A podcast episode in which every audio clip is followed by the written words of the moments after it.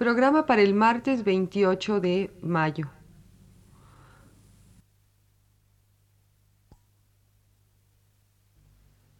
Radio Universidad presenta...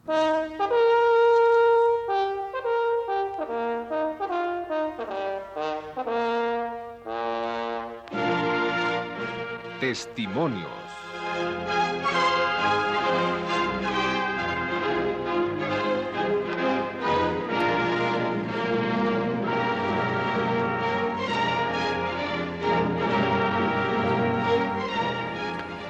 En esta ocasión está con nosotros el poeta y crítico de arte argentino Damián Bayón, quien actualmente reside en París y quien nos va a hablar de su libro Aventura Plástica en Hispanoamérica que está próximo a publicarse.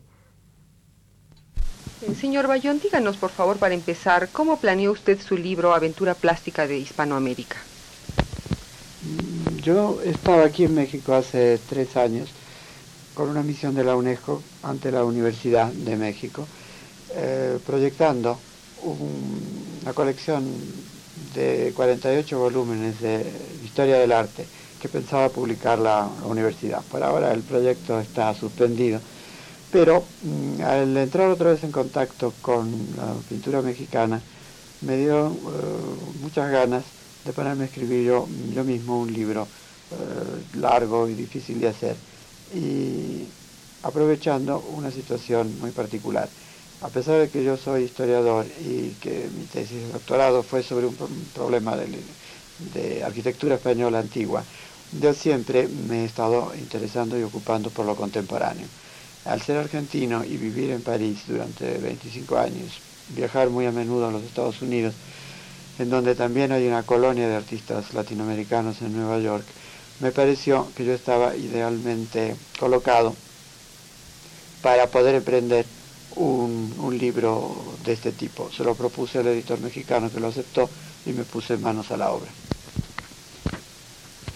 Eh, señor Bayón, ¿y eh, qué generaciones abarca su libro? ¿Por qué eligió usted especialmente esta época? Bueno, la elegí también porque es la menos tratada. En realidad, libros globales eh, sobre el arte latinoamericano moderno, digamos, no hay ninguno. Hay uno de un norteamericano, Gilbert Chase, eh, que está lleno de defectos, a pesar de que tiene sus virtudes, porque este señor precisamente fue agregado cultural norteamericano en Buenos Aires y en Lima, y luego viajó, pero ha conocido estrictamente a los artistas en sus países de origen. Y como le digo, la mitad de los sudamericanos, por lo menos, vive y trabaja en París y en Nueva York. De manera que me parecía indispensable mi punto de vista más viajado, más internacional, el de este autor americano que además no ha sido traducido al español. Entonces me concentré, me hubiera sido mucho más fácil tomar un periodo, por ejemplo, de 1920 a 1960, porque eso incluía el muralismo mexicano y una cantidad de movimientos importantes en América del Sur, pero preferí, a riesgo de tener que trabajar mucho más y, y tener muchas dificultades, para juntar artículos de revista y, consultar libros locales, en tomarlo principalmente eh, de los 30 últimos años, o sea que eso ya es arte contemporáneo, pero naturalmente apenas lo empecé a escribir me di cuenta que el lector medio no iba a saber de qué se trataba, puesto que yo desembocaba directamente a fines de la Segunda Guerra Mundial y tuve que dedicar dos primeros capítulos uno sobre México y otro sobre el Río de la Plata, a lo que había ocurrido eh, a grandes rasgos entre 1920 y el principio de la Segunda Guerra Mundial. Eh, ¿Podría hablarse de una tesis central en su libro? Sí, yo creo que la, la tesis central es la de hacer entrar de una vez en la historia a la plástica latinoamericana contemporánea. En el prólogo de mi libro yo digo que los latinoamericanos estamos de moda en el mundo. Gracias a la política, a veces a lo complicada o a lo negativa de nuestra política, a, la música popular, en la cual me refiero sobre todo a la música folclórica de buena calidad, y al boom de la literatura. Esos me parecen los tres síntomas, como viviendo yo en Europa, que han hecho una cierta popularidad, cualquier francés, cualquier alemán medio, mediano, culto, actualmente saben quién es uh, Vargas Llosa, quién es Cortázar, y más o menos empiezan a identificarlos por países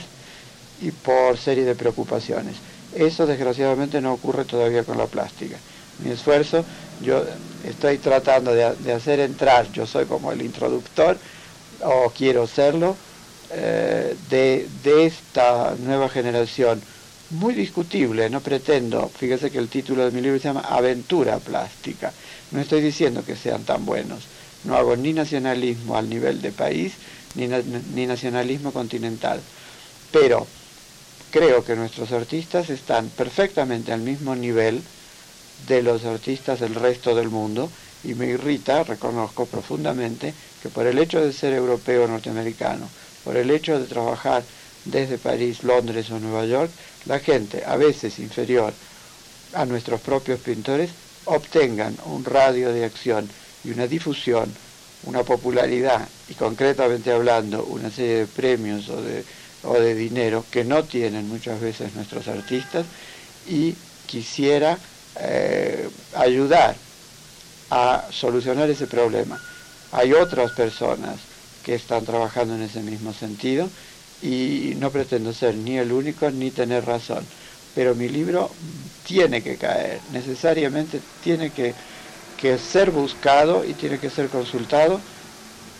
Y sería lo justo que, así fuera porque me ha dado un enorme trabajo hacerlo yo solo, al no ser en ese momento, cuando lo escribí, no era profesor de ninguna universidad, no tenía alumnos con quien contar, no era director de ningún instituto, no trabajaba en ningún museo, o sea que durante tres años yo he estado en mi escritorio en París, yo solo, escribiendo a máquina con dos dedos y con mi propia biblioteca o yendo continuamente a las bibliotecas públicas en París, escribiendo los cientos de cartas, recibiendo las fotografías, comunicándome con el editor, ese esfuerzo mío, gratuito en cierto modo, porque está hecho por puro, por puro patriotismo cultural, espero que tenga esa recompensa que para mí sería la mejor. Eh, señor Bayón, ¿y nos podría decir qué logros ha dado esa aventura de la que usted habla? Bueno, para empezar, yo creo que eh, México es siempre la excepción, porque ustedes en cierto modo han estado bloqueados por el muralismo, pero hablo ahora del resto de, América Latina. Yo veo principalmente dos tendencias, después del arte abstracto y de otra derivación del abstracto que fue el informalismo, en que se fijaron mm, los pintores principalmente en las materias, en las texturas, como su nombre lo indica, no tanto buscando las formas, sino buscando las materias como una, más como una cosa que apela al, tacto que a la vista, me aparecieron mm, dos movimientos diametralmente opuestos, pero igualmente muy importantes. Uno es lo que se llama la neofiguración, y que yo a veces familiarmente llamo los monstruos o el monstruismo. Esto proviene de varios grandes artistas europeos, el inglés Bacon, el francés Dubuffet y el holandés norteamericanizado de Kooning. Esos tres grandes artistas se sintieron perfectamente libres de la moda del arte abstracto para dedicarse o volver a la figuración, pero cuando volvieron, volvieron de una manera violenta, caricaturesca eh, y degradante de la figura humana, como si no se pudiera eh, volver a lo positivo de la figura, y en cierto modo tienen razón, porque ese arte exaltante del cuerpo, de la belleza, del color del cuerpo en la naturaleza, como los impresionistas, está ya hecho, está en los museos, es absolutamente incomparable y nunca podríamos llegar a hacer nada equivalente, y más vale dejarlo como está y tratar de buscar cosas nuevas. Supongo que esa agresividad de Bacon, de Dubuffet, de Kooning no es gratuita. No se olvide que al fin de cuentas como época histórica nos ha tocado mm, presenciar el horror de los campos de concentración, las grandes guerras, la bomba atómica. Los pintores se han sentido vinculados a ese aspecto negativo de nuestra civilización. Y por otro lado, mm, hay un movimiento, sobre todo entre argentinos y venezolanos, casi completamente contrario. Como refugio a, los desastres de la guerra, para tomar el título de los grabados de Goya, ellos se han buscado una expresión casi puramente geométrica, en donde la belleza viene, o la expresión viene por el arreglo casi implacable, por la perfección casi inhumana de círculos, de rayas, de mm, cuadros hechos todos a punta de compás o como casi como dibujos técnicos o como dibujos de arquitecto, cual no impide que tengan búsqueda en, la, en el color, tratando de conseguir efectos de belleza. Pero entonces esa sería la otra vertiente del problema, sería el aspecto positivo de la técnica, porque es un cierto modo es un arte que imita o que se inspira en la tecnología. De manera que esas serían las dos grandes tendencias. Lo curioso es que esta neofiguración ocurrió principalmente en las propias eh, ciudades latinoamericanas. La principal fue Buenos Aires, con artistas como Machó, eh, de la Vega, Deira, Noé, y un argentino, otro argentino que se llama Seguí, que vive eh, y actúa en París. Y en cambio, los otros geométricos se emparentan con los cinéticos. Los cinéticos, como se ve por su raíz etimológica, son los artistas que trabajan con el movimiento, con la idea de movimiento. Y esos, a pesar de que son también sudamericanos, son principalmente venezolanos y argentinos pero esos han actuado siempre en París y son en sus nombres principales entre los argentinos Julio Leparc, eh, Bardánega, Marta Boto, eh, Tomaselo, García Rossi, Sobrino, y entre los venezolanos Soto, eh, Cruz Diez, para citar a los más importantes. Lo curioso es que mm, siempre en el origen me parece que hay un hombre importante, en el caso de los venezolanos, el arquitecto Carlos Raúl Villanueva, arquitecto de la ciudad universitaria de Caracas, que desde 1956-58 pidió a los eh, mejores artistas mundiales, como a Calder, como a Arp, como a Leger, eh, como a Basarelli, obras y al mismo tiempo se dirigió a los jóvenes artistas venezolanos, que e impulsados por esta obra pública, pero dirigidas por este hombre internacional que es Villanueva, al terminar su misión en la ciudad universitaria, se dirigieron directamente a París buscando un eco mayor a sus búsquedas. En cambio, en Buenos Aires, el año 58, Romero Brest, eh, director entonces del Museo de Bellas Artes, hizo una gran exposición Basarelli,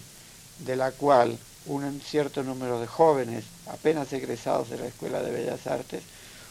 resultó tan sensible que prácticamente hicieron una invasión en masa a, a París, en donde empezaron a trabajar por su cuenta y en donde terminaron por ser más importantes aún que los propios franceses. Muchas gracias, señor Bayón. Esta noche estuvimos platicando con el crítico de arte argentino Damián Bayón acerca de su libro Aventura Plástica en Hispanoamérica, que se publicará próximamente. En nuestro siguiente programa tendremos oportunidad de seguir platicando con este importante sociólogo del arte que es Damián Bayón. Radio Universidad presentó